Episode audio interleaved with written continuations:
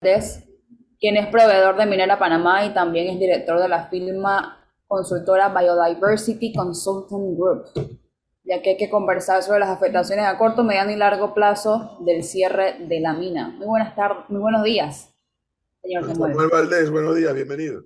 ¿Qué tal? Muy buenos días a todos, saludos. Yo he visto que Samuel Valdés ha sido un poco así el vocero de las empresas afectadas, o a ver, de las empresas que suplen servicios a la minera o a Minera Panamá y que hoy por hoy pues se consideran afectados por todas las decisiones que se están tomando. Háblenos un poco de eso. Y efectivamente, hace una semana más o menos que, que se dio esta oportunidad de, concertar a los, de organizarnos de una manera un poco informal, ¿no? Los, los proveedores, todos los contratistas eh, de Cobre Panamá, eh, y pues me han pedido que sea su, su vocero. Yo tengo 14 años de conocer, de hecho, de trabajar para el proyecto antes de, como consultor, como proveedor de servicios, desde el 2010, desde que estaba en construcción. Y conozco el proyecto de antes, ¿no? Por haber sido técnico en la NAM, imagínense, en el año 2008, 2009. Eh, y, de, y de, desde entonces eh, estaré relacionado con el expediente y con, con todo el proceso que ha llevado eh, el desarrollo del proyecto minero, lo conozco desde el año, conocerlo desde el año 2009, 2008 y de trabajar como consultor desde el año 2010. Entonces, pero, pero una pregunta, ustedes como, digo ustedes, no, no solamente la empresa suya, sino la, toda la empresa que han hecho, se han sentado y han intercambiado información de cómo son afectados o no con el tema. Sí, sí, de hecho estamos cuantificando el, el daño económico, el lucro cesante. Eh, hay que distinguir dos, dos etapas aquí. Una primera etapa ha sido el cese de operaciones de la mina, producto del secuestro y los actos de piratería marina eh, desarrollados en los últimos 30 días, ¿no? Hace ya más de 30 días, porque el, el proceso legal y de, de, leyes que van y vienen, suben y bajan y con la Corte Suprema, eso, a ver, mientras la Corte declaraba la, inconstitucionalidad, estaba vigente el contrato, por lo tanto la empresa tenía todo el derecho de operar. Pero producto del, del secuestro y de, y de, bueno, pues de estos agentes eh, de, caos que, que se, han se tomaron el país, eh, pues fue imposible la operación, así que de manera que todas las empresas que ofrecíamos servicios y productos a la mina, pues vimos nuestras, eh, nuestras operaciones cesadas durante ese periodo. Pero ahora, a partir del fallo de la Corte Suprema, pues queda una enorme incertidumbre respecto a contratos vigentes, eh, compras que se habían hecho, eh, trabajadores. Bueno, ya yo creo que a la fecha ya estamos, yo estimo unos 5 mil desempleados o personas que han sido despedidas de sus empresas de, a partir del, del martes que se dio la decisión porque todos los días hay pues, actualización de esa información. Entonces, estimamos que pronto estaremos alcanzando ya los 10.000 eh, despidos. Eh, esta va a ser una triste Navidad para esas familias, una triste Navidad para los hijos de esos trabajadores eh, y un momento de incertidumbre. entonces, porque hay que separar el tema, además del tema no es un tema puramente económico, no es un tema de que, no, que la empresa, ellos tienen, usualmente la gente asocia a que, que el empresario tiene plata y invierte y qué sé yo, y no necesariamente es así. El 90% de, los, de las empresas que contratan la mina son pequeñas y medianas empresas, pequeños emprendedores, gente que, que se metió un préstamo con el banco para cultivar verduras y productos para ofrecerle a la mina, alguien que, que compró equipo de soldadura y contrató eh, trabajadores y los entrenó para, para el tema de soldadura. Entonces no se trata de grandes, no son grandes empresas, o las grandes empresas serán muy pocas, un 10%. El, el, el, golpe más grande se lo está llevando una enorme cantidad de pequeños y medianos empresarios y sus trabajadores, que además tienen, tienen préstamos solicitados en la banca y sus trabajadores tienen también préstamos y que, y, a lo que voy es que hay un componente humano, no solamente se trata de cifras, y de millones de dólares que van y vienen y cuánto es la pérdida que estimamos en varios eh, cientos de millones de dólares, sino que hay una pérdida de, a ver, humana, de, en el sentido de que hay gente desempleada que había eh, dedicado, pues, y tiene esperanzas en esto. Entonces queda en incertidumbre, ¿no? Ahora, ya con la firma, con la aprobación del fallo de inconstitucionalidad, ya con eso automáticamente empiezan a caer la cantidad de empleos de, la dentro de la mina, de los formales e inclusive la gente que proveía servicios a, Minera Panamá. Claro, porque ante un, ante un, a ver, acatando el, fallo de la Corte eh, y luego de la declaración del, del señor presidente, pues se entiende que entramos en un proceso de cierre y, eh, y, cuido, mantenimiento y cuido se llama en la palabra, digamos, el término adecuado. Y esto implica que todas las operaciones o todas las compras y contratos relacionados con la operación minera, relacionadas a la extracción de producto, de material y todos los servicios conexos que eso, que eso, que eso deriva, se suspenden inmediatamente. Es decir, la empresa ha empezado a evaluar cuáles contratos, la empresa minera Panamá empieza a evaluar cuáles contratos se mantienen, cuáles se suspenden, y ya han llegado notificaciones de suspensión de contratos a varios proveedores y en consecuencia estos proveedores entonces proceden al despido de su personal o del personal que estaba que se esperaba que desarrollara esas actividades o desarrollara esos contratos. Y estamos hablando de, de mano obra calificada, mano, eh, mano obra no calificada, productores, por ejemplo, eh, pequeños productores, pequeños empresarios que, que han visto ya suspendidas sus operaciones. ¿no? Samuel, aquí le mandan un misilazo. Venga. Dice el oyente. Han salido muy tarde a defender su posición. El tema de la mina no tuvo oposición. ¿Dónde estaban ustedes que no se hacían sentir?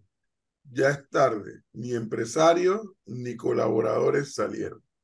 Dice Mira, hay, hay, que reconocer cuando uno se equivoca y yo soy los primeros que sale a reconocer el hecho de que efectivamente salimos tarde. No es por dar excusa, pero cuando, cuando tú estás preocupado por tu empresa y hay un momento de incertidumbre, pues lo primero que tratas es salvar a tu gente y, poner a salvo, por ejemplo, en muchas de las empresas, muchos de los empresarios con los que he trabajado, pues estuvieron en principio atendiendo el, el, día a día ¿no? de la empresa en el sentido de que, bueno, ¿qué va a pasar? Vamos a suspender operaciones.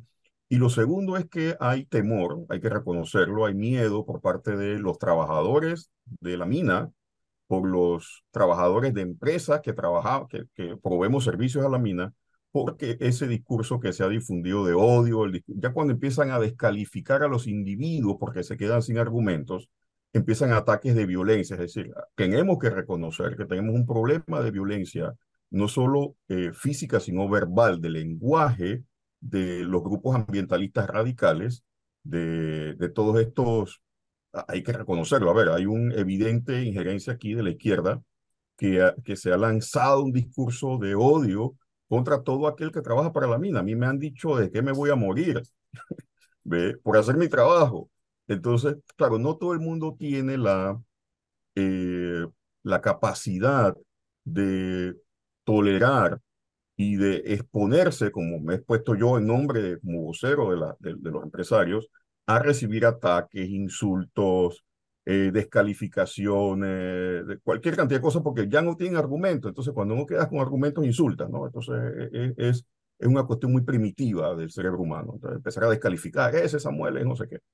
Entonces, muchas personas. de patria, mínimo. de patria, eh, que me deben quitar la idoneidad, que me, deben, que, me pueden quitar el título, dicen, o no sé, me quitarán el conocimiento, eh, que me, que me, que me exilien. Oye, espérate, espérate. Se, quedan sin, sin argumentos y muchas personas se sienten afectadas por eso. Es decir, tengo compañeros, empresarios, colaboradores, gente que trabaja conmigo, que son biólogos, que son profesionales de la conservación, no ambientalistas, y eso es un, señalamiento aquí, que se ha confundido los términos.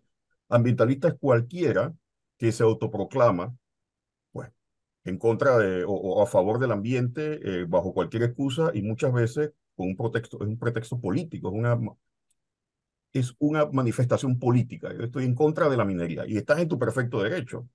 Eh, pero no tienes el conocimiento ni la base técnica para apoyar o sustentar tus argumentos. Entonces, eso te convierte en ambientalista, en una persona que tiene una afiliación política ambiental. Pero habemos profesionales de la conservación, gente que nos quemamos las pestañas, que estudiamos para encontrar soluciones a estos conflictos ambientales dentro de proyectos complicados como la minería u otros, y gente que tiene temor, colegas que tienen temor a salir y decir que trabajaron para la mina porque, por, para evitar ser víctima de los insultos y descalificaciones de este grupo radical que pues no encuentra otra salida que ofender para eh, tratar de demostrar un punto, pues. Ahora, bueno, es que hay un punto, pero, es que hay un punto, pues aquí me están escribiendo que nuestro invitado Samuel Valdés es experto en temas de agua. Es que, por ejemplo, ya, y estos días yo conversaba con unos grupos de amistades sobre esto. Sí, yo sí me reconozco que yo me he puesto cada vez más intolerante frente a la mentira. ¿no? cuando a mí la arquitecta mentirosa me dice que las, los ríos que están alrededor de la mina están todos llenos de cianuro, yo digo, pero esto que esto, esto qué barrabasada es. Pero hay que hay un problema adicional, Samuel. La arquitecta mentirosa va a decir mentiras, porque eso es lo único que va a saber decir. El problema es que el resto de la población compra la mentira. Claro, eh, claro. claro, mira, yo he estado 14 años, de esos 14 años, 10 he estado monitoreando el agua. A ver, eh, audiencia, profesor Cabrera, Flor, ¿ustedes no creen que si hubiera un solo documento, una sola evidencia con, en papel de contaminación, no lo hubieran sacado ya? No lo hubieran publicado, divulgado, aportado como evidencia a los alegatos de la Corte Suprema de Justicia. No hay, no consta, no tienen ni una sola evidencia porque no hay contaminación, pero no, no pero es fácil. ¿Qué pasa? Que la mentira, la mentira no tiene que ser validada. Es decir, yo aquí puedo decir que yo soy azul. Y punto. ¿Cómo? Yo no tengo por qué demostrar eso. Allá ustedes demuestran antes de demostrarme que yo no soy de color azul. Entonces, yo digo, ahí hay contaminación y no tengo, y no aporto porque la mentira no se valida. La mentira, la mentira es invalidable. Y, eso es un tema, pues, conceptual de, de, de, de la, la carga, el peso de la, de la demostración queda en la ciencia y en la verdad. Entonces, como no tienen evidencia, ustedes no creen, pregunto yo, audiencia, que presenten el, un informe cualquiera, independiente siquiera, o de ellos, o del Ministerio de Ambiente, que demuestre que hay cianuro, metales pesados, o, a ver, algún tipo de contaminación, pero la contaminación puede ser biológica, puede ser por, por eh, yo soy microbiólogo, trabajé, trabajé seis años de mi vida de calidad de agua, en laboratorio de calidad de agua. Eh, eh, una evidencia, si quiera, entonces no la tienen, pero además de eso tenemos una sociedad que lamentablemente carece de, mucha gente carece de pensamiento crítico. Es decir, no cuestionan lo que se dice. Y yo, a ver, yo siempre digo, cada vez que yo hablo y tengo la oportunidad de dirigirme al público, le digo, cuestionen incluso lo que yo les estoy diciendo. ¿Ven? Samuel. y lleguen a conclusiones por su cuenta, no por lo que otro dice que le dijo. ¿Ven? Entonces, e, eso, viene de la escuela, ¿no? Eso viene de la casa, eso, eso viene de nuestro sistema educativo en el que los profesores adoctrinan y te enseñan a memorizar y a repetir lo que el profesor dice y no a crear tu propio criterio respecto a un tema a través de la contrastación de información, es como se llega o se debe llegar a conclusiones, pero como no hay contrastación, pues aceptas lo primero que sale en redes sociales y, y lo das por hecho. Y, y, de prueba está, por ejemplo, la pandemia. Eh, cómo hubo una respuesta viral de gente que decía que nos iban a meter un chip, que grafeno, que... Y hubo de todo. Hubo de todo, incluso imagínense, la falta de razonamiento, de pensamiento crítico que hay en la sociedad, que lo primero que se acabó y la gente empezó a comprar en masa fue papel higiénico, como si la epidemia fuera de diarrea. Samuel, yo le, yo le quería preguntar, porque con esto del fallo de inconstitucionalidad emitido por la Corte, eh, es evidente que esto no tiene vuelta atrás, que no hay marcha atrás. Eh, nada, lo único que tenemos que esperar es a ver cuánto tiempo va a demorar todo ese proceso de cierre de la mina, eh, que no, no sabemos cuánto. Ahorita estamos inventando que pueden ser 10 años, que pueden ser 15 años, a lo mejor menos, no sé. lo que yo quiero preguntarle a usted, ¿qué ustedes pretenden conseguir ahora saliendo a decir que necesitan sus puestos de trabajo, que obviamente lo necesitan? ¿Qué, quieren conseguir o ustedes qué creen que pueden conseguir en este momento, ya después de un fallo definitivo de la Corte? Mira, ah, tenemos la esperanza que esta administración, o la que venga, porque hay muchos candidatos escuchando, bien, eh, retome el tema y encuentre una salida al fallo. Es decir, efectivamente hay un fallo de inconstitucionalidad. Entonces la pregunta es, y se la lanzo a los, a, los, a los abogados, yo de, de, leyes nada, ni idea. Eh, la pregunta es, ¿es posible hacer constitucional, encontrar un mecanismo de constitucionalizar lo inconstitucional? Posiblemente lo haya. Bien, posiblemente haya una forma, una salida de continuar con el proyecto, porque, a ver, independientemente del hecho del estado legal de la concesión, que ahora es inconstitucional, la mina es, un hecho, existe, y no por declararla inconstitucional, desapareció por arte de magia el pit, desapareció el cobre, desapareció el metal y desapareció el hueco que está ahí. Entonces hay un poco de pensamiento mágico en todo esto. La gente piensa que con la declaración de inconstitucionalidad la mina desaparece. No, la mina sigue allí y sigue el cobre, sigue los metales el hueco está hecho. Eh, y, y las instalaciones están hechas. Entonces, creo que el país tiene mucho que perder eh, si no encontramos una salida consensuada, una salida que permita lo siguiente, una salida que de aquí en adelante eh, permita el, encontrar una manera de, de que la mina se mantenga operando bajo algún esquema eh, para evitar la debacle social que se nos viene encima, la clave financiera y económica. Segundo, subsanar lo que sea subsanable de esa, de esa concesión, de ese contrato de concesión, sí. Pero hay que hacer un análisis propositivo de cuáles son las alternativas, si las hubiera, para subsanar lo que la Corte encontró que está mal.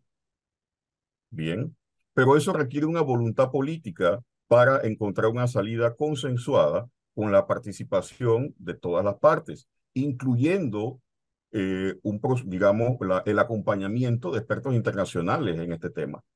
En tema, traigan a quien quieran del tema ambiental, traigan del tema social, contractual, y que el Ejecutivo lidere un proceso en, en, en, a ver, en toda regla y en toda ley, para encontrar una salida negociada que permita que el Estado panameño pueda seguir aprovechando el, el, proyecto que ya se desarrolló. Y ojo, que yo estoy incluso hasta de acuerdo con el tema de moratoria, porque ya vemos el, lío que hemos creado con, con, un proyecto minero. No me quiero imaginar el país con dos o tres minas.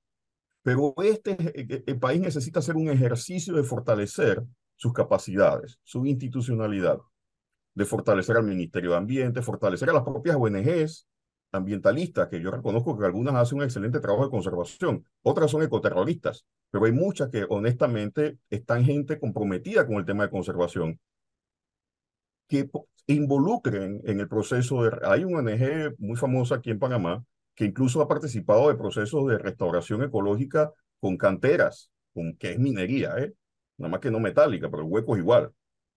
Eh, bueno, que participen y participemos en un proceso de, sí, de cierre programado o de operación mixta, una cosa que permita, primero, eh, garantizar una, una paz social, que esa paz social pasa necesariamente por una, un Estado que tenga una solvencia económica, eh, que permita, digamos, distribuir la riqueza y hacer llegar a, lo, a, lo, a los más necesitados eh, recursos que no estarán disponibles por, por, la, por la falta de operación de la mina, evitar una, una salida de una cantidad de desempleo masivo, una, unos impactos económicos y fiscales eh, a mediano y largo plazo. Entonces busquemos, creemos todos un mejor país y dejemos las posiciones, porque en eso trató esta, este, estos dos meses han sido de polarización. Nadie buscó la manera de encontrar un punto medio, sino tratar de demostrar que tenía la razón para alimentar muchas veces su ego. Y eso para las dos partes, es decir, los que estaban en contra se, se radicalizaron hacia un lado, hacia la izquierda. Eh, yo tengo la razón, yo tengo la razón y cierran la mina. Y otros abren la mansalva. Entonces, yo creo que podemos encontrar, somos capaces, me parece, de encontrar un Aquí punto le medio. dice un oyente, eh, Samuel, que el problema no es volver a firmar un contrato que cumpla con la Constitución. El problema es que ya la gran parte de la opinión pública está en contra de la minería a cielo abierto, aún con el mejor contrato del mundo. A ver, Y, eso yo lo cuestionaría, porque ¿qué pasa? Los que protestan son muy vocales, hablan mucho, gritan mucho. Los, los, los, los, que están en contra de la mina hay que reconocer que son muy eh, extrovertidos, exponiendo su idea, porque además es una idea popular, es una idea bien vista, es una idea cool. Es cool ser antiminero, es cool oponerse a proyectos mineros, a veces sin saber por qué razón. No, de hecho, hay mucha gente que este año se enteró que la mina existía. Sí, sí, sí, y ahora, y ahora está de moda el correo. Lo positivo que yo rescato es que yo he estado trabajando 12 años en el tema del corredor biológico mesoamericano y conectividad, pero nadie, nadie sabía que existía el corredor biológico mesoamericano hasta ahora, que se hizo popular. Eh, hemos publicado artículos científicos, hemos llamado la atención sobre la pérdida de conectividad debido a la, a la pérdida de cobertura boscosa por la agricultura y ganadería extensiva, pero a nadie le importaba esa vaina. Pues entonces ahora es popular hablar del corredor biológico mesoamericano, ahora es popular hablar del agua, es popular oponerse a la mina, y hay mucha gente que simplemente ha copiado el discurso porque es cool, es una moda para muchos. Mañana va a ser, qué sé yo, el fallo, porque aquí todo es moda. Entonces, eh, sí es cierto que hay una oposición, que hay gente que está vocalizando en contra, pero no estoy seguro que sea la mayoría. Que sean los que gritan más alto, no son la mayoría necesariamente. Yo, mi hipótesis es que hay una enorme mayoría silenciosa que no se expresa, que tiene temor porque los, porque los, que, los antimineros son muy agresivos en redes sociales y son muy agresivos con su discurso, son violentos en sus palabras, y mucha gente prefiere evitar el conflicto y quedarse callado, aunque apoya la mina, pero no lo dice, por miedo a ser juzgados en su familia, en su trabajo, y ser tildado de vendepatria, de ser tildado de, de, cualquier ofensa, y mucha gente que se calla. Entonces, yo no, yo no diría necesariamente que la mayoría está en contra de la mina. Yo diría que los más están en contra de la mina. Y hay una mayoría silenciosa, calladita en sus casas. No, pero Samuel, podemos ver ese mismo eh, elemento en otro ángulo. Podríamos suponer también, vamos a ver el otro el posible escenario, que legítima y objetivamente, asumamos, uh -huh la mayoría de los panameños están en contra del contrato y de la minería. Supongamos. Sí, sí, sí.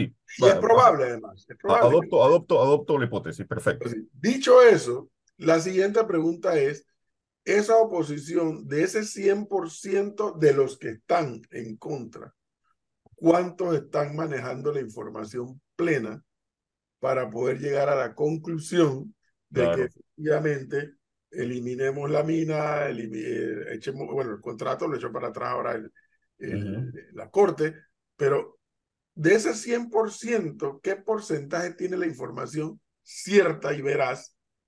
¿Y cuántos otros simplemente están masificados?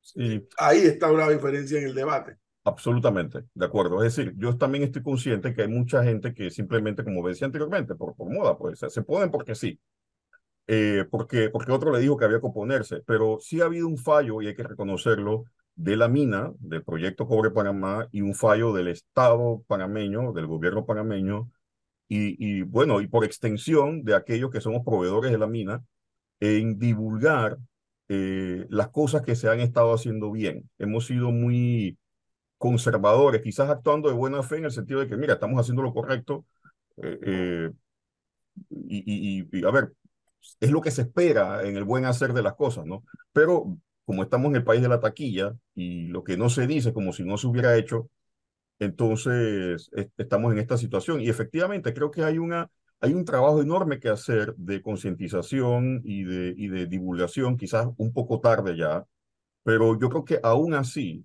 eh, hay la oportunidad de empezar a y, eventualmente reconocerán que, hay, que hubo una, equivocación, ¿no? Que, a ver, que una mentira se repita mil veces no la convierte en una verdad, lo que hace que la convierte en una mentira muy grande. Y que la mayoría opine algo no necesariamente significa que eso algo sea cierto. Ojo, que, que, que la, mayor, que, que, que la gente repita y todos estén de acuerdo con algo.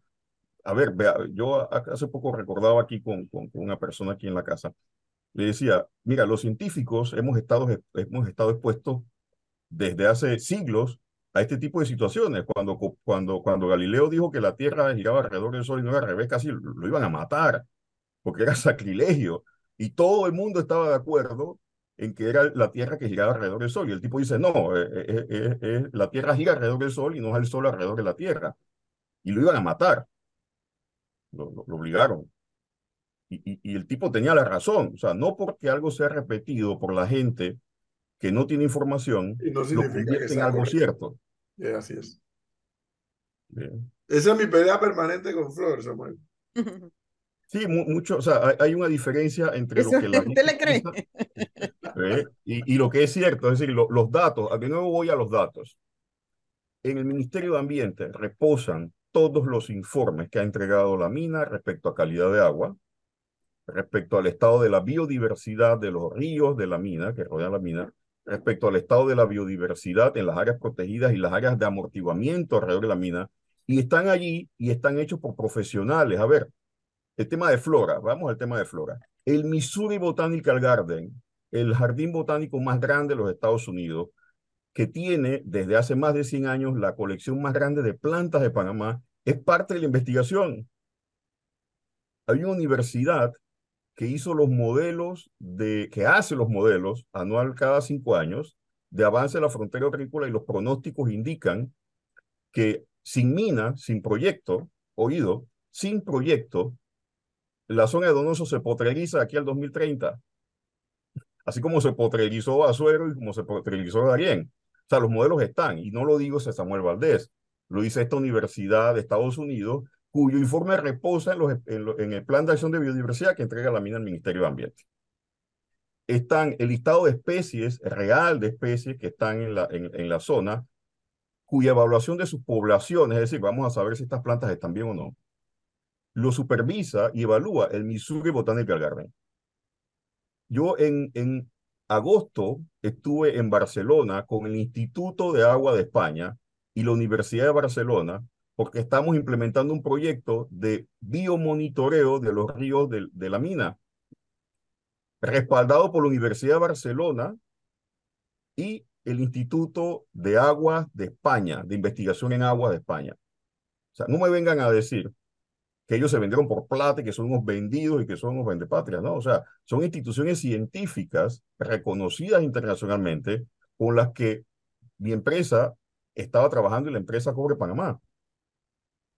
Bien, entonces, claro, esas cosas nunca se dijeron, pero estaban ocurriendo y están ocurriendo, estaban ocurriendo hasta hace poco. Entonces, de nuevo, el, el impacto que estamos teniendo los proveedores, los trabajadores de la mina y todos los trabajadores, los más de 40 mil empleados y el descalabro económico que se nos viene encima, tiene su origen en la desinformación y en cómo fue manipulada y contaminada. La única contaminación que hay en todo esto es la contaminación de las mentes de la juventud con un discurso lleno de mentiras que permeó gracias, y hay que reconocer, a la falta de información distribuida de manera oportuna por el proyecto minero y por el Estado panameño, que generaron un vacío de información que fue llenado con una cantidad de fantasías, como que los ríos ahora corren para arriba porque el agua parece que la mina sube para pa Penonomé y, y, y, y cae en Penonomé y que, y que el agua está llena de metales y de cuanta cosa. Y que se murieron por ahí en la asamblea. Se, se desaparecieron siete ríos, llegaron a decir, eh, el agua está contaminada y hay deformaciones. Entonces empezaron a distribuir una cantidad de mentiras que la gente absorbió. En primero por un vacío de información y segundo porque tenían miedo, hay mucho miedo y, no, y nada vende más que el miedo. O sea, muchas de estas organizaciones lo que vendieron fue un, un paquete, un kit de bueno. temor contra la mina. Interesante este tema. Hombre, creo que Samuel Valdés debió haber salido mucho antes a hablar de estos temas. Eh, creo que ya se hizo un poquito tarde porque ya hay una serie de medidas, sobre todo el tema de la Corte, que han asumido, eh, han fallado, mejor dicho. Creo que hay un sector de la población, creo que con eso coincidimos con Samuel, hay un sector de la población que de verdad, de verdad y con hechos y con elementos se oponen a la minería y al contrato y demás. Hay otro porcentaje de la población que está yendo detrás de, de, de lo que se dice. Uh -huh. eh, yo sí me reitero en que el, el, debate ha estado plagado de demasiadas mentiras al mismo tiempo. Uh -huh. Y bueno, cuando hay un debate así no, no se puede, no se puede debatir con la seriedad y la profundidad del caso. No, na- Eh, lo, bueno hubiera sido tomar una decisión como país a favor o en contra de la extracción, pero con los elementos en la mano, tal no cual. con la emoción en la mano, sino con los elementos científicos en la mano. Sin embargo, creo, Samuel, que el grupo de empresas e incluso de trabajadores panameños allí ha comenzado a reaccionar muy tarde. Eso sí, lo Sí. creo. Comenzó a Sí, sí. tarde. Yo, yo coincido con eso. lo-. Debieron haber reaccionado mucho más temprano. Pas- Pasa que la verdad tiene las patitas, eh, eh, eh, va lento eh, y la mentira corre. Y entonces, bueno, eh, es, es la vida de, de los que nos dedicamos a, a la ciencia, eh, andar corriendo atrás de la mentira y la mentira vuela, y más en estos tiempos. Y, y Sí. segundo, llega un momento en que el debate ya ni siquiera era sobre quién tenía, la, quién tenía evidencia o no, simplemente se volvió algo eh, emocional y, y, y, mucha gente lo tomó así. Lamentablemente, pero sabes que, profesor, y, y, y, y demás que están aquí presentes, nunca es tarde, a pesar de que cierra la mina, a pesar, y digamos que la mina se va en 5 o 10 años, lo que sea, eh, el tiempo nos dará la razón. Entonces, no hay nada más satisfactorio, no hay nada más satisfactorio, aunque sea tarde, que reconocer que detrás de ti estaba, estaba la verdad, estaban los hechos, estaban los datos. Eh, es, es todo, o sea, es, es simplemente por el, por el derecho que tenemos también de expresar y de, y de decir, quizás tardíamente, y eso lo aceptamos, eh, lo que se estaba haciendo bien. Y Bueno, estamos pagando las consecuencias de no, de, de, de, del temor y de no salir a tiempo a decir, a decir los hechos. Samuel, muchas gracias. Muy amable por darnos este A tiempo. la orden, que pasen un excelente día. Saludos a la audiencia.